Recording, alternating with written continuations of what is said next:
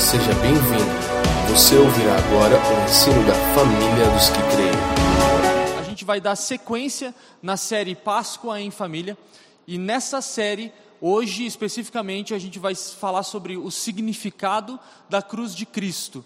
Em vários, vários aspectos, em várias esferas, o que significa a cruz de Cristo e por que o Deus escolheu dessa forma, porque o Senhor aprove a Deus em Cristo, na cruz, redimir o homem, na cruz, colocar as coisas em ordem. Por que ele fez dessa forma? Então a gente vai explanar um pouco sobre isso hoje. A proposta dessa série que nós estamos trabalhando nesses últimos três domingos e no domingo que vem é, é trazer uma reflexão acerca da Páscoa, uma reflexão que sirva como um balizador para nossas vidas, para as nossas famílias e para as nossas comunidades. E é muito propício a gente trazer essas reflexões no tempo da quaresma, porque a quaresma, dentro do calendário cristão, ela é um tempo de reflexão, né? Ela é um tempo onde nós temos a oportunidade de refletir sobre a nossa jornada com Deus, né? Mas eu acredito que a nossa jornada com Deus, ela precisa ser refletida à luz da jornada de Cristo com Deus. Então, a quaresma, antes de falar da minha e da sua jornada com Deus, ela fala sobre a jornada de Cristo rumo a Jerusalém para cumprir a sua vocação. Né? E a gente sabe que essa vocação de Jesus, ela passa pela cruz. Então, por isso, hoje a gente quer falar um pouco sobre esse significado da cruz. Nós cremos que nesse tempo em que nós estamos vivendo, enquanto quaresma, enquanto os dias que antecedem a Páscoa, é, é um tempo propício para nós é, exaltarmos, enfatizarmos o significado da cruz de Cristo e também por conta dos dias atuais que nós estamos vivendo, né? Nós estamos vivendo dias difíceis, dias singulares, onde muitos de nós estamos sofrendo é, diretamente os impactos da pandemia, é, impactos relacionados à saúde, impactos econômicos. É, nesse momento nós não estamos conseguindo fazer uma reunião presencial. É, estando com os irmãos, com, como é de costume no nosso encontro em família, por conta da pandemia. Né? Existem muitas pessoas que estão é, perdendo os seus entes queridos, os seus familiares, os seus amigos, e, e tudo isso é um desafio para como nós vamos reagir diante disso. Porque quando existem circunstâncias é, que, que causam dor, que causam sofrimento, nós temos a tendência de orar a Deus para que Ele venha intervir e mudar essas circunstâncias. Isso é uma oração lícita, mas nós precisamos reconhecer que nem sempre essa oração ela é respondida. Então, é, o que fazer quando as circunstâncias não são transformadas em conformidade com as nossas orações a Deus? É, e nós precisamos entender que, embora o, o Evangelho não prometa uma mudança circunstancial imediata, o Evangelho, ele fornece todas as instruções para que nós possamos lidar com cada circunstância assim como Cristo lidou. Então, mais do que é, ver circunstâncias diferentes na nossa vida, nós precisamos trabalhar, se esforçar para enxergar estas circunstâncias, assim como Cristo enxergou as circunstâncias dolorosas, de sofrimento, de dificuldade, na sua caminhada rumo ao cumprimento da sua vocação. Então, a cruz foi o meio pelo qual Cristo cumpriu a sua vocação. Né? Então, nós cremos que enxergar a, as, as circunstâncias que estão ao nosso redor, essas circunstâncias difíceis, assim como Cristo enxergou, é um, é um meio, é uma ferramenta para que nós também possamos cumprir a nossa vocação, que é seguir Jesus, né, que é seguir os passos de Jesus. Por isso eu gostaria de convidar a abrir a sua Bíblia é, em Mateus capítulo 16, é, do verso 21 até o verso 25. Esse texto é um texto muito conhecido por todos nós, é o texto aonde Jesus ele diz que era necessário ir a Jerusalém ele diz para os seus discípulos: é necessário que eu vá para Jerusalém, que eu seja entregue na mão dos escribas, dos sacerdotes dos principais da cidade, que eu morra e que eu ressuscite no último dia, no terceiro dia. É, só que imediatamente Pedro ele começa a repreender Jesus, dizendo: Mestre, isso não vai acontecer com você, pode ficar tranquilo, vai dar tudo certo. De modo algum isso vai te acontecer. E Jesus, é, imediatamente, ele repreende Pedro. Né? Essa, essa passagem muito conhecida, que é a passagem onde, onde Jesus ele repreende Pedro, dizendo: Arreda-te, Satanás, porque você cogita das coisas dos homens e não das coisas de Deus. E logo em seguida, no verso seguinte, Jesus diz: Aquele que quiser vir após mim, negue-se a si mesmo, tome a sua cruz e siga-me. Então perceba que Mateus 16, nessa, nessa porção que, que, que, do 21 ao 25, Jesus começa falando da cruz dele, e logo em seguida ele fala da nossa cruz. Então, é, a forma como nós enxergamos a cruz de Cristo, ela vai definir, ela vai afetar diretamente a forma como nós enxergamos a nossa própria cruz. Por isso, é necessário que nós tenhamos um olhar correto sobre a cruz de Cristo, para que nós possamos ter um olhar correto sobre a nossa própria cruz. Né? E hoje é um dia muito especial no calendário cristão, porque hoje é o dia que, que nós podemos chamar, né, é, que a tradição cristã chama de Domingo de Ramos. E o Domingo de Ramos ele vai falar sobre a entrada triunfal de Jesus em Jerusalém. Momento onde ele é saudado como o filho de Davi, como o Messias esperado. E é interessante que nessa última semana onde Jesus entra em Jerusalém, ele entra sabendo que não lhe aguardava um trono ele entra sabendo que não lhe aguardava uma coroa de ouro. Ele já sabia que no lugar de um trono lhe esperava uma cruz. Ele já sabia que no lugar de uma coroa de ouro lhe esperava uma coroa de espinhos. Só que mesmo assim, Cristo resolutamente entrou nessa cidade, sabendo que ele aguardava. E isso está em conformidade com o que diz o autor de Hebreus no capítulo 12, onde ele fala: é, é, olhamos, atentamos é, firmemente, olhando firmemente para o autor e consumador da nossa fé, o qual, é, em troca da alegria que lhe estava proposta, não fez causa da ignomínia. Então nós precisamos correr com perseverança a carreira que nos está proposta, olhando para Cristo Jesus. Ou como, como diz né, em, em 1 Pedro, capítulo 2, verso 20, aliás, verso 21, você pode anotar também, é, o texto diz que para isso nós somos chamados, que Cristo também sofreu por nós, deixando-nos um exemplo para que nós sigamos as suas pisadas. Então, é, é muito importante olhar para a cruz de Cristo tendo em vista que ela é o modelo pelo qual nós vamos olhar a nossa própria cruz. Então, nesse dia que celebra o Domingo de Ramos,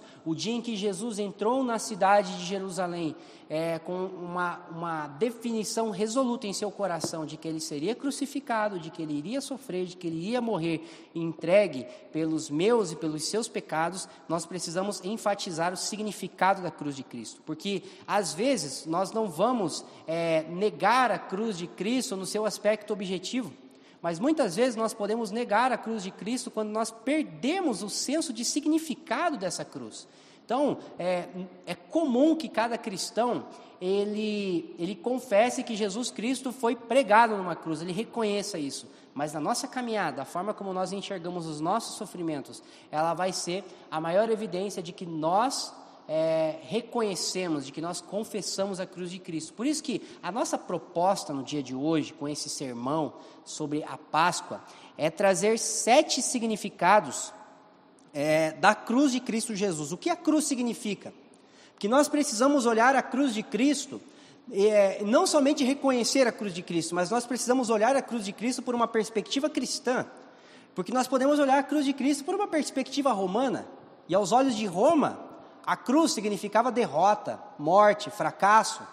É, a cruz, ela é, a, a, morte de Cristo, a cruz de Cristo, ela é tida como um escândalo, ela é tida como loucura, mas nós precisamos olhar ela por uma ótica cristã, pela ótica que o próprio Cristo olhou essa cruz, a fim de que nós possamos entender que a cruz do Messias, ela, é, ela é sinônimo de glória, ela é sinônimo de vitória, ela é sinônimo de triunfo. Por isso que nós vamos trazer hoje, então, sete aspectos que são distintos e ao mesmo tempo complementares, a fim de que nós possamos refletir na importância da cruz de Cristo e ter o significado da cruz de Cristo como um combustível para carregarmos a nossa própria cruz. Então, nós vamos, nós vamos listar agora é, sete elementos que eles podem ser estudados de maneira separada, que são elementos muito abrangentes, né, que são temas muito densos. É, se você fosse esmiuçar cada um desses sete elementos aqui, é bem provável que nós teríamos mais sete domingos a mais aí da,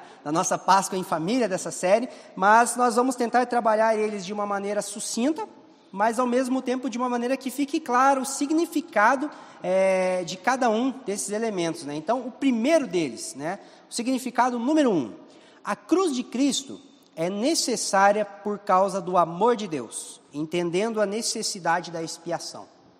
Então, por que, que a cruz é necessária? Porque Deus nos amou, porque Deus amou o mundo de tal maneira Entenda comigo, se Deus, é, é, Deus ele não precisava ter nos salvado. A ação de Deus nos salvar, ela foi uma ação voluntária. Então, inicialmente, a cruz não era necessária. A cruz, a expiação feita na cruz, ela só se tornou necessária porque Deus decidiu amar o seu povo. Deus decidiu eleger um povo para salvar, porque ele podia simplesmente ignorar a necessidade de salvar o homem e dizer: é justo, eles pecaram e eles vão perecer sem salvação. Né? Mas Deus voluntariamente decidiu em seu coração, porque Deus amou o mundo de tal maneira. E aí qual a implicação disso? Dar o seu filho.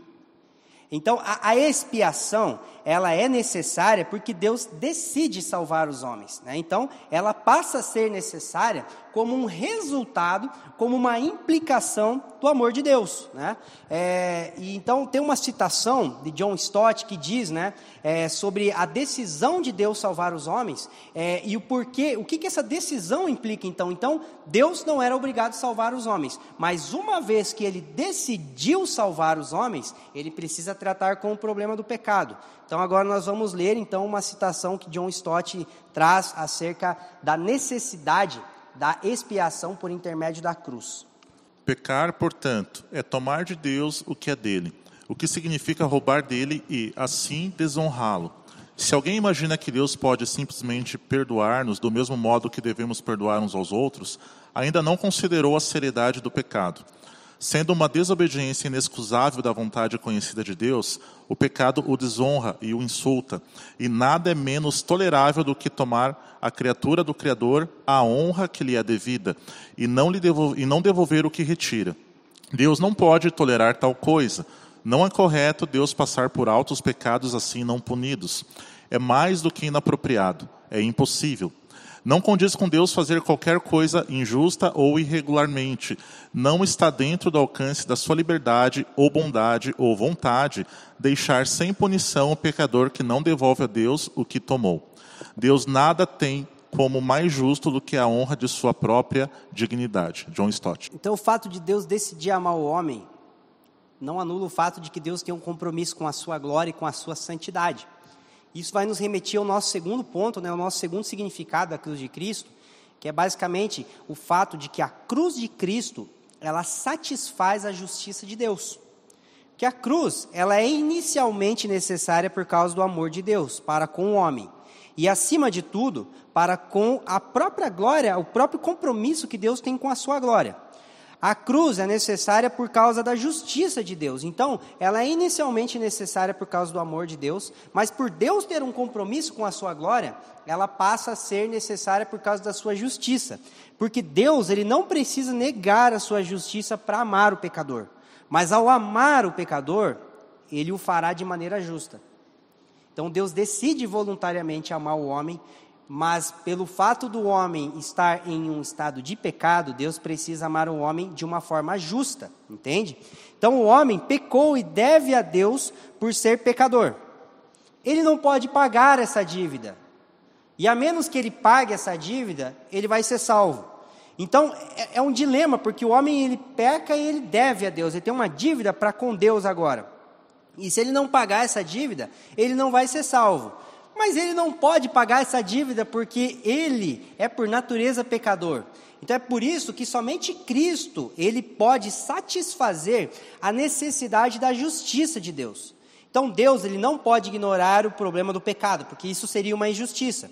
O homem precisa pagar a sua dívida para com Deus, mas não pode, de sorte que somente Cristo pode se colocar como um substituto para satisfazer essa exigência. Então Cristo, ele, ele segue, ele cumpre a sua vocação na cruz, porque existe uma exigência que passa a existir em virtude de Deus decidir amar o pecador sem deixar de ser justo. Deus ele ama de maneira justa. Então, para amar de maneira justa, ele não pode ignorar o pecado. E para tratar o problema do pecado, então que ele, ele vai enviar o seu filho na cruz, porque Cristo, ele é o único que pode satisfazer a exigência de Deus.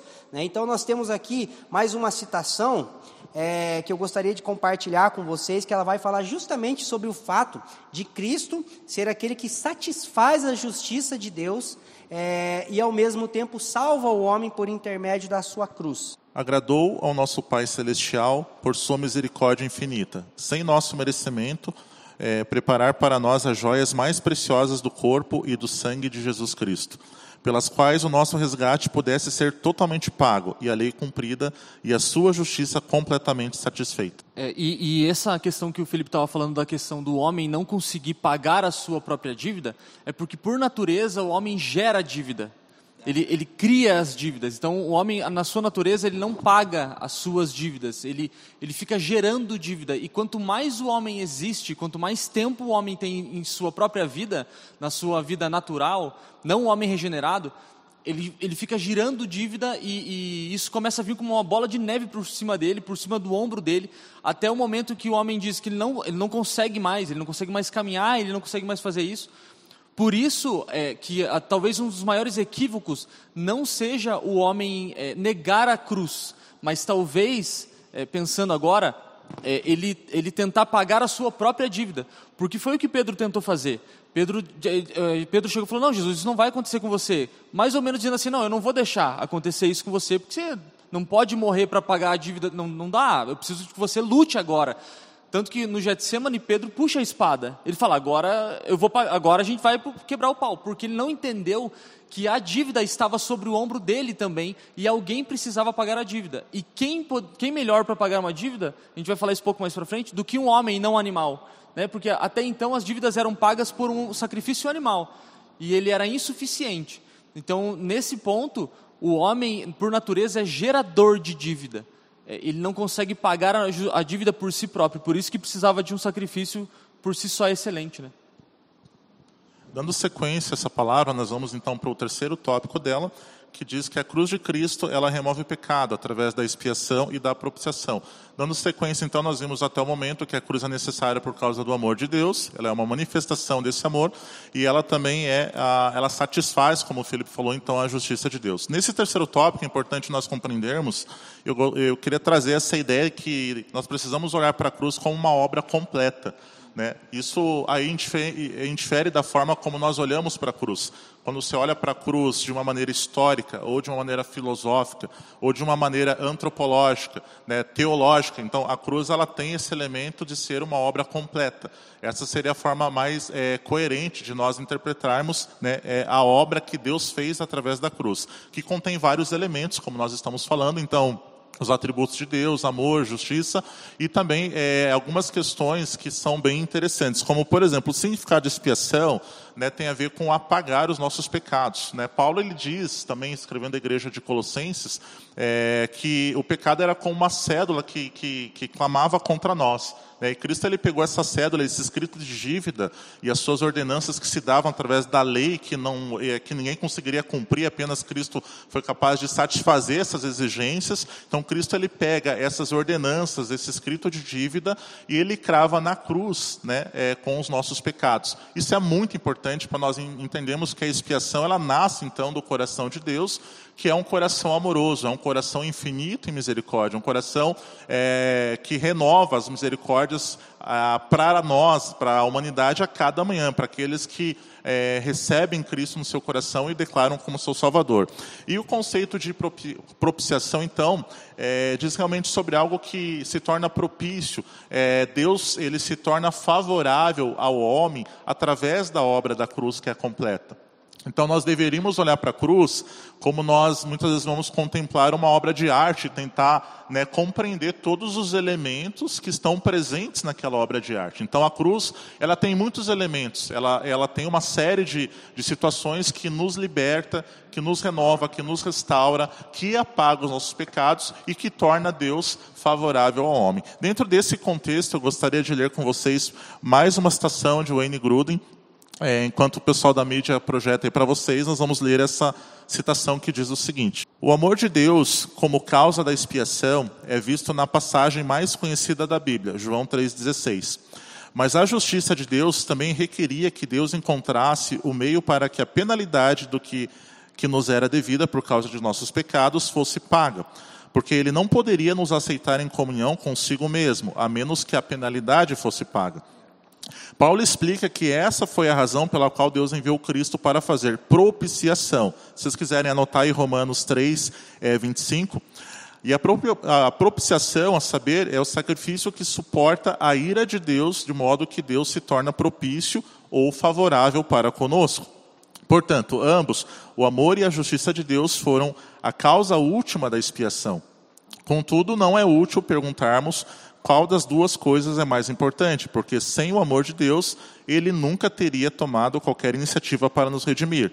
Todavia, sem a justiça de Deus, a exigência específica de que Cristo deveria obter nossa salvação, morrendo pelos nossos pecados, não teria sido satisfeita. Logo, né, conclui o N. Gruden que o amor e a justiça de Deus são igualmente importantes. Então, concluindo esse terceiro tópico, é importante nós olharmos para a cruz como essa obra que contém todos os elementos necessários. Elementos que alguns dizem respeito à misericórdia de Deus, como o amor que nós lemos aqui através do texto de João 3,16. Aliás, nós não lemos, mas você pode estar lendo na sua casa depois. E o elemento da justiça. Então, nós precisamos olhar para a cruz e, e, e, ter a expressão do nosso dia a dia com equilíbrio, sabendo que a cruz ela é, sim, esse ato amoroso de Deus para conosco, mas ela também é um ato de justiça, que se não tivesse sido realizada, então nós seríamos vítimas da ira de Deus. Né? E eu penso quão terrível isso seria. Então, é, e nós somos, né, é, é humanamente nascemos nesse pecado e na condenação é, e como vítimas dessa ira até que nós encontremos então a, a, cruz como uma experiência pessoal que se dá através da nossa, do nosso novo nascimento, da nossa conver, conversão e, a, e consequente é, confissão pública perante os homens e a igreja, ok? E veja, a, a cruz de Cristo, é, ela é tão importante porque às vezes nós ficamos pensando que ela é algo por que, que Deus fez assim, né? É, assim, uma coisa tão simbólica, a cruz e tal. E no, no tópico 4 aqui, para a gente seguir, é, a gente vai ver por que, que ela é a estratégia perfeita para que Deus pudesse salvar o homem, mas não somente salvar o homem, mas também tratar o problema do pecado. Porque uma vez que o homem é salvo, mas não está livre do pecado, o pecado outra vez pode tornar ao, ao homem. Mas mesmo esse homem sendo salvo. Então, em Cristo, na cruz de Cristo, é, o problema do pecado também é resolvido, também é sanado. É, tem um, um, texto que é Isaías 59, 16, que o, o salmista vai dizer assim, que ele falando sobre Deus, né? E ele fala: viu que não havia ajudador algum e maravilhou-se. Esse maravilhou-se é espantou-se que não houvesse um intercessor, pelo que o seu próprio braço lhe trouxe a salvação e a sua própria justiça o susteve. Nesse texto fica claro que a salvação não poderia ter sido é, arquitetada ou, ou projetada por nenhuma outra, de nenhuma outra forma que não fosse o próprio Deus. Então o homem devia. Não era um animal que devia, não era os anjos que deviam, era o homem que devia. Então o homem precisava pagar. O devedor dessa dívida era o próprio homem. Então nesse ponto você pensa, mas então como que o homem ia pagar uma dívida na qual ele não tem capacidade de pagar uma dívida. Por isso que Deus manda o seu filho como homem, mas também 100% Deus, porque se Jesus fosse apenas 100% homem, ele não conseguiria pagar a dívida, porque sendo 100% homem apenas, ele também seria pecador, estaria encerrado em pecado. Mas quando Deus manda o seu filho, Deus, Jesus como Deus, é, e como homem em carne para poder resolver o problema do pecado, ele resolve a salvação e elimina o problema do pecado. Porque em Jesus a dívida do pecado é paga, porque o salário do pecado é a morte. Então quando Jesus morre, é, ele, Jesus paga, o, o, paga a dívida do pecado, paga essa cédula que Paulo fala. Ele, ele, quando Jesus morre, ele paga o salário do pecado com a maior morte de todas, que é basicamente todo o pecado da humanidade em si próprio e morre. Quando Jesus morre e fica três dias morto, ele está pagando o salário do pecado. Então ele está encerrando o pecado. E ao ressurgir, Jesus elimina outro problema que é a morte. Então agora a morte também não tem mais poder sobre o homem. Então ele elimina o, o poder do pecado é, contra o homem e elimina o poder da morte contra o homem. E aí, nesse ponto, nós temos uma citação é, de Anselmo, que é a citação número 4. Não há ninguém que pode trazer satisfação a não ser o próprio Deus. Mas ninguém pode fazer a não ser o homem de outra forma, o homem não oferece satisfação. Portanto, é necessário que alguém que seja Deus homem o faça. Um ser que é Deus e não homem, homem e não Deus. Ou uma mistura perfeita de ambos, e portanto, nem homem nem Deus se qualificaria. É preciso que a mesma pessoa que fará satisfação seja perfeitamente Deus e perfeitamente homem, uma vez que ninguém pode fazê-la a menos que seja perfeitamente homem. Ele foi e é uma pessoa singular, visto que nele o Deus, Verbo e o homem se encontraram. Anselmo, arcebispo de Cantuária, 1903. Então, Cristo sendo mediador, ele é o alvo então ele, a, a ira de Deus estava contra nós. Veja, Deus não tinha homens santos e ele escolhe uma parte dos homens é, e destina para a ira dele. É o contrário, todos pecaram. Então a ira de Deus estava contra todos os homens e Deus escolhe um povo para agir com, com misericórdia. Porque ele precisa agir com justiça e misericórdia, como o Felipe estava falando aqui. Então Deus desvia o, o, a ira dele do homem e destina toda a sua ira para Jesus. Por isso que não há salvação no homem. É impossível do homem se salvar, visto que o homem está condenado no pecado. Porém, em Cristo, todos, é, todos somos regenerados, nós somos formados uma nova criatura em Cristo. Aqueles que morrem para si mesmos, negam a sua, a sua própria cruz e se tornam semelhantes a Jesus no aspecto de que agora não existe mais condenação para quem está em Cristo, que é o que Paulo fala em Romanos. É, é, é muito difícil você não se maravilhar com o significado da cruz e aí você, você começa a entender por que, Jesus ele entra em Jerusalém de forma tão resoluta, por que, que ele não deixa nem os discípulos dele impedir. Então, até um discípulo tentando impedir Jesus de ir para Jerusalém era chamado de diabo, de Satanás. É, tamanha a resolução no coração de Cristo, porque tudo isso que a gente está compartilhando agora, né, é, Jesus já sabia, ele, ele, ele desenhou esse plano junto com Deus na eternidade, né?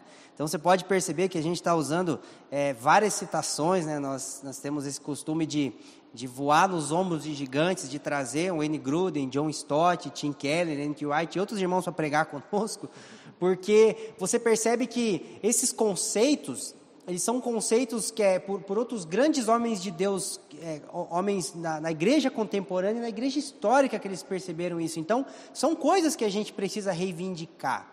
Né? Não, não, não se trata de você trazer uma nova revelação, mas se trata de você reivindicar o significado daquilo que já fora revelado. Então, até, até então, né, dentro desse significado da cruz de Cristo, nós vimos brevemente que a razão da expiação é o amor voluntário de Deus. Mas por esse amor voluntário ser, é, ser oriundo de um Deus justo, é necessário que haja uma satisfação é, da exigência que o pecado traz, e essa satisfação da, da, exigência do pecado contra a santidade de Deus, ela só pode ser feita por meio de Jesus Cristo. Né? E, e nós vemos que essa, essa expiação, ela traz é, é, essa, essa, esse sacrifício de Jesus ele traz expiação, ou seja, o nosso escrito de dívida é cancelado, e o Deus que era contra nós, o Deus que, que, que a única coisa que ele tinha para nós era ira e desprezo por conta de sermos pecadores, e o apóstolo Paulo diz em Romanos 5 que nós éramos inimigos de Deus, agora Deus é por nós, como diz o próprio apóstolo Paulo no livro de Romanos. E esse plano, ele é feito por alguém que precisava ser um homem para pagar a dívida, né, mas ele só, somente Deus podia pagar essa dívida. Então, Cristo, o Verbo, se faz carne, né? um Deus homem, alguém que, uma pessoa singular, a única pessoa do universo capaz de pagar a dívida, que é o Deus encarnado. Né? Então agora nós vamos ver nesses últimos três é, significados, nesses últimos três aspectos, a, a, o fruto da justificação. Né? Quais são os frutos da justificação em Cristo Jesus? Quais são os frutos da cruz? E o primeiro fruto dela, que nós podemos mencionar, é a união com Cristo. Ou seja, a cruz de Cristo nos une com Cristo e nos reúne com Deus. Esse é o duplo impacto da nossa união com Cristo. Então, a nossa união com Cristo, ela só ocorre por meio da cruz. É, é nela que nós somos perdoados, é nela que nós somos redimidos e é nela que nós somos reconciliados com Deus. Cristo leva sobre si o nosso pecado, a fim de que a nossa inimizade contra, contra Deus seja desfeita. E enfim, conforme diz Romanos capítulo 5, verso 1, você pode estar acompanhando esse texto também, é, nós temos paz com Deus, na medida em que nós somos justificados pela fé em Cristo Jesus. Então a justificação pela fé, ela traz paz com Deus. Né? Então nós éramos inimigos e agora nós desfrutamos de paz. E, e, e é muito importante a gente pensar que, que essa união com Cristo, ela promove a nossa reunião com Deus. Porque o homem, ele nunca foi criado para estar alheio de Deus, para estar separado de Deus. E antes do pecado, o homem, ele estava unido com Deus. Né? Então, na nossa união com Cristo, nós somos reunidos com Deus. E essa união com Cristo, ela pode ser vista por pelo menos duas perspectivas diferentes, que é a que eu gostaria de enfatizar. A, a primeira perspectiva da nossa união com Cristo, ela pode se dar por meio da identificação. Me identifico com Cristo na sua morte, me identifico com Cristo na sua ressurreição e me identifico com Cristo na sua imagem. Então, a morte e ressurreição são os meios pelos quais nós nos identificamos com Cristo, né? no momento da nossa conversão, no momento da regeneração imediata, do novo nascimento. Mas, durante o processo de santificação que o Espírito Santo vai desenvolvendo em nós dia após dia, nós nos identificamos com a imagem de Cristo Jesus. Nós nos tornamos a imagem do Filho de Deus, nós somos recriados à imagem do Filho de Deus. Então, não se trata apenas de uma união afetiva, não se trata apenas de uma união legal, não é simplesmente porque nós gostamos de Cristo ou não é simplesmente por uma questão legislativa, é uma questão de conformidade. Então, estar unido com Cristo tem a ver com uma questão legal, essa questão da justificação. Estar unido com Cristo tem a ver com uma questão afetiva, dos nossas afeições agora serem direcionadas para amarmos a Jesus, mas ela, antes de tudo, está relacionada ao partilhar da vida de Cristo em nós, na, na medida em que Cristo vive para Deus através de nós, na medida em que a imagem de Cristo Jesus é formada em nós. Então, primeiro aspecto da nossa união com Cristo, a identificação, ou seja, o partilhar da vida de Cristo em nós. E o segundo aspecto é a comunhão. Porque uma vez que nós estamos unidos com Cristo, uma vez que nós nos identificamos com Cristo, nós desfrutamos da relação que Cristo tem com o Pai. Por isso que nós temos a comunhão com Deus na medida em que nós nos identificamos com Cristo Jesus. Então, na medida em que a imagem de Cristo é formada em nós, Cristo ama o Pai através de mim e você. Cristo adora a Deus através da igreja. Cristo serve a Deus através da igreja.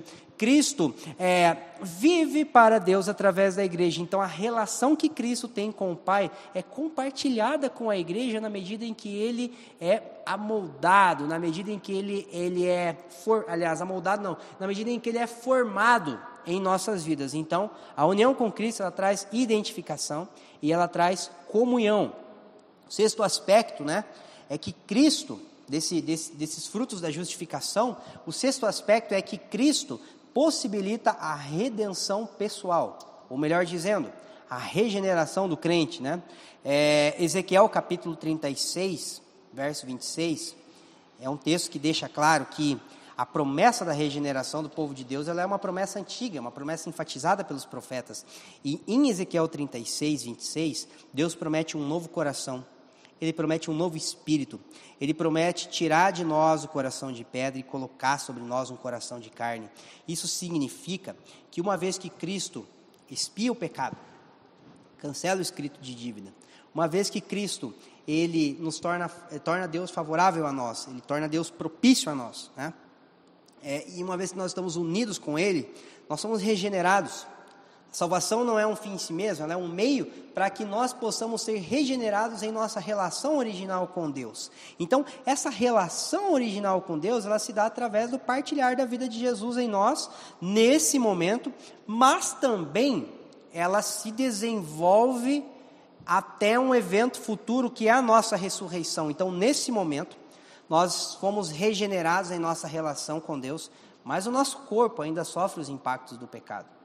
Nós ainda estamos sofrendo é, as aflições decorrentes do pecado, como nós vemos nessa pandemia, né? nós ainda sofremos o efeito da morte, de doenças, nós ainda caímos em algumas tentações, nós ainda não amamos Deus de uma forma plena, de uma forma perfeita. Por isso que a regeneração, ela precisa ser encarada como um ato imediato, né? Na medida que nós nascemos de novo, fomos regenerados para com Deus e já estamos desenvolvendo uma relação com Ele, mas ela também precisa estar firmada na esperança da ressurreição, que é basicamente o que a gente vai falar na semana que vem, que essa, essa ressurreição futura, ela é o aspecto final, ela é o aspecto onde a regeneração, ela é completada, ela é consumada, né?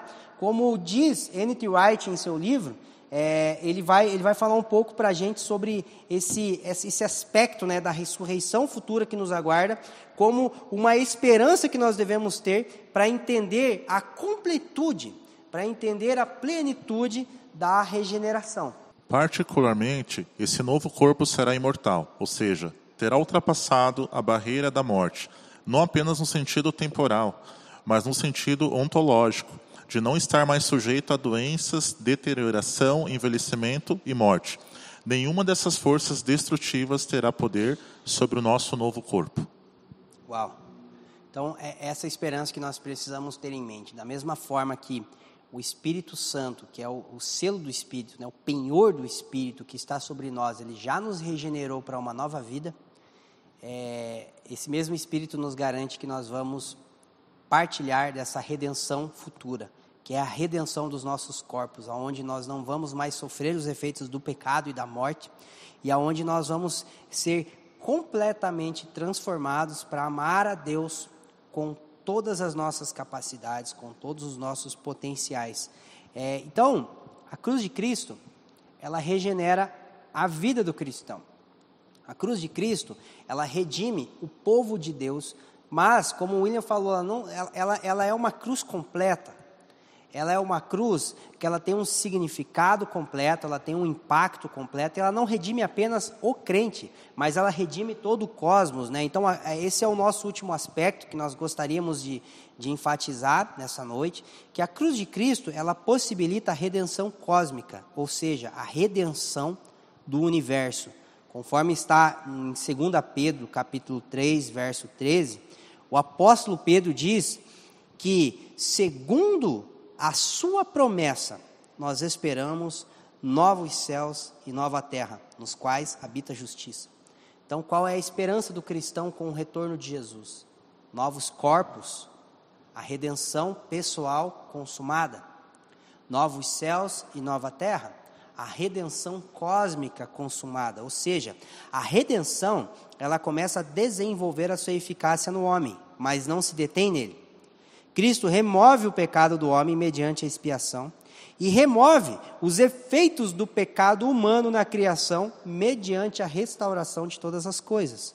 De sorte que a transformação cósmica tão esperada por nós é uma esperança concreta Pois, da mesma forma que Cristo soberanamente iniciou o processo de redenção e, ou regeneração no homem em sua primeira vinda, ele iniciará o processo de regeneração da criação em seu retorno, como diz N.T. Wright em seu livro Surpreendido pela Esperança. Virá um tempo que pode começar a qualquer momento em que o mundo passará por uma grande renovação, prenunciada pela Páscoa Jesus estará presente pessoalmente e será o agente e modelo de transformação que ocorrerá no mundo inteiro e também nos crentes. Eu não vou explicar essa citação porque senão vou dar um spoiler da semana que vem, mas eu queria que você ficasse a semana inteira pensando nessa primeira frase dessa citação. Virá um tempo que pode começar a qualquer momento. Veja bem o que ele diz agora, em que o mundo passará por uma grande renovação, vírgula, prenunciada pela Páscoa. O que, que a Páscoa tem a ver com nova criação? O que, que a Páscoa tem a ver com a renovação do mundo todo, gente? Né? É, isso aqui não é para causar suspense, mas é, é porque a gente precisa pensar que a Páscoa ela tem um significado muito maior do que nós podemos imaginar. A cruz de Cristo ela tem um significado muito maior do que nós podemos imaginar. Então, é, nós fizemos questão de terminar esses sete significados com o aspecto da restauração e da redenção cósmica, porque no início eu falei que às vezes nós somos tentados a querer uma mudança circunstancial imediata.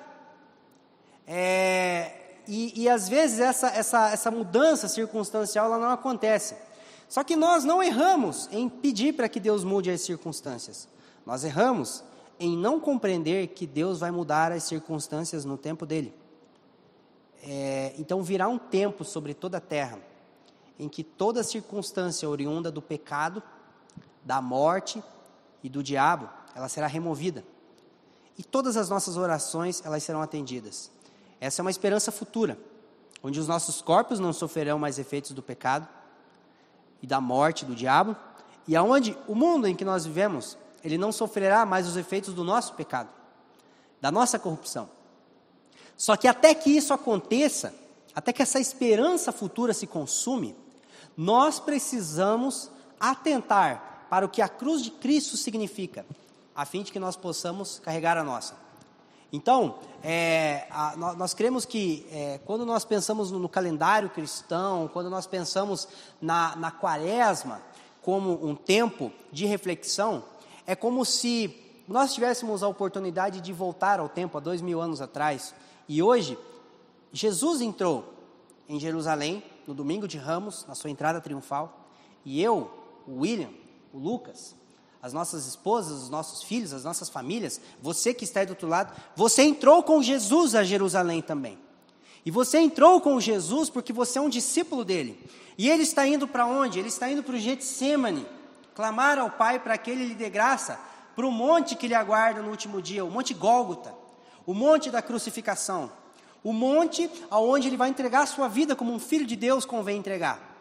Só que eu e você nós precisamos não apenas aceitar a cruz de Cristo como se ela fosse uma obrigação. Nós precisamos aceitar a cruz de Cristo com o mesmo sentimento que Cristo aceitou.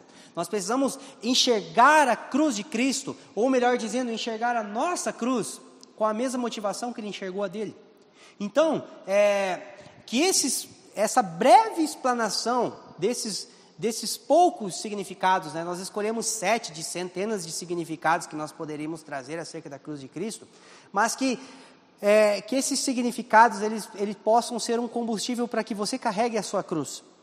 Porque é, dentro de um calendário cíclico, né? dentro de, de uma liturgia é, cristã, hoje nós estamos falando sobre a cruz, nós estamos falando sobre Jesus entrando para a sua última semana que seria uma semana de dor, de morte, de sofrimento. Mas semana que vem a gente vai falar sobre ressurreição. Semana que vem a gente vai falar sobre o triunfo. A, a, a cruz que vence o pecado, né? Jesus vence o pecado através da morte, mas ele vence a morte através da ressurreição. Então, hoje nós estamos falando da cruz como um elemento cheio de significado que nos motiva a carregar a nossa cruz. Na semana que vem, nós vamos ter a oportunidade de falar sobre o impacto impacto de Cristo ter perseverado até o fim. O fruto disso, que foi a ressurreição que o Pai promoveu sobre ele. E essa ressurreição, então, ela marca um, um elemento definitivo. Ela muda o curso da história. Ela consuma algo no plano de Deus. E eu vou tentar não falar tanto, porque senão vou entrar né, em coisas que a gente vai falar propriamente na semana que vem. Mas, resumidamente, eu queria propor que nós é, atribuíssemos significado à cruz de Cristo. O que a cruz de Cristo significa para mim e para você vai definir a forma como nós vamos encarar as circunstâncias que nos aguardam amanhã, numa manhã de segunda, que vai ser uma manhã normal, como qualquer uma. Vai ser uma manhã abençoada por Deus, mas vai ser uma manhã onde todas as manhãs nós encaramos as mesmas circunstâncias. Mas não significa que você precisa acordar amanhã buscando uma segunda-feira diferente. Você pode você pode enxergar essa segunda-feira por uma ótica diferente. Obrigado por nos ouvir. Para mais informações, visite famíliadosquecreem.com.